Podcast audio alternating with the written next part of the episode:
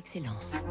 Donnons l'envie d'entreprendre au cœur des territoires avec la Banque Courtois, votre banque en région. 6h58, Fabrice Lundi. On va s'intéresser ce matin à notre flore intestinale grâce à cette biotech lyonnaise.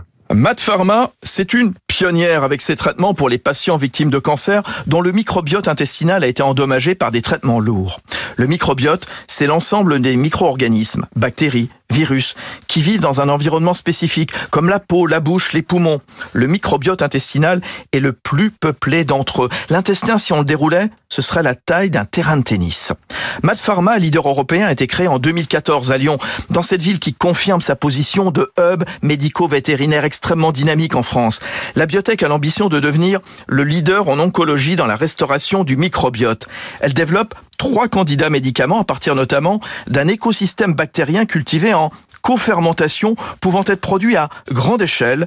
Hervé Afagar, son cofondateur. Nos premiers produits sont issus euh, de, prélèvements sur des individus sains, donc de la matière euh, fécale, euh, ce qui correspond bien à des productions à petite échelle. Néanmoins, pour les marchés plus larges, qui peuvent aller jusqu'à 200 000 patients par an, là, nous avons besoin de cette technologie d'écosystème co-fermenté qui permet justement de ne plus être dépendant de, de dons issus d'individus sains.